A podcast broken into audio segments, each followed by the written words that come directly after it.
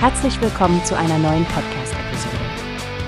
Diese Episode wird gesponsert durch Workbase, die Plattform für mehr Mitarbeiterproduktivität. Mehr Informationen finden Sie unter www.workbase.com. Hallo, liebe Hörerinnen und Hörer, herzlich willkommen zu einer neuen Ausgabe unseres Podcasts von Newspace. Ich bin Frank und hier neben mir sitzt meine Kollegin Stefanie. Heute sprechen wir über ein brisantes Thema, das viele von euch sicher interessiert. Die Zukunft der Schweinehaltung in Niedersachsen. Nicht wahr, Stefanie? Genau, Frank.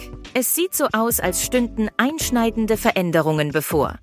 Die neue Osnabrücker Zeitung hat berichtet, dass fast 80 Schweinebauern in Niedersachsen planen, ihre Sauenställe in den nächsten zwei Jahren zu schließen.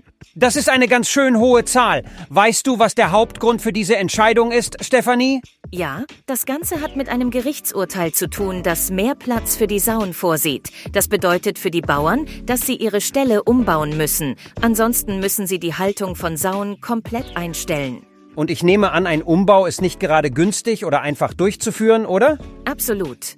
Das ist eine große Herausforderung für viele Betriebe. So groß, dass viele Bauern angeblich nicht bereit oder in der Lage sind, diesen Schritt zu gehen.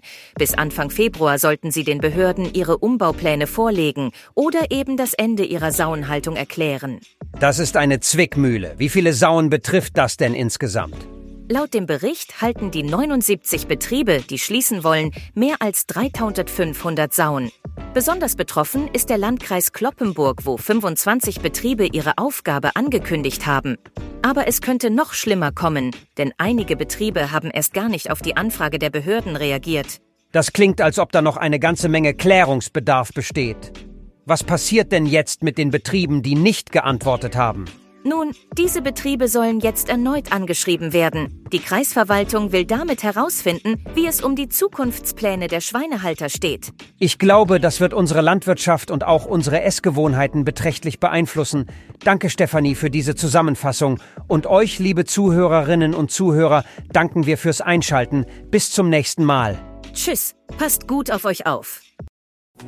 Hast du gehört? Es gibt eine Plattform, die wir probieren sollen.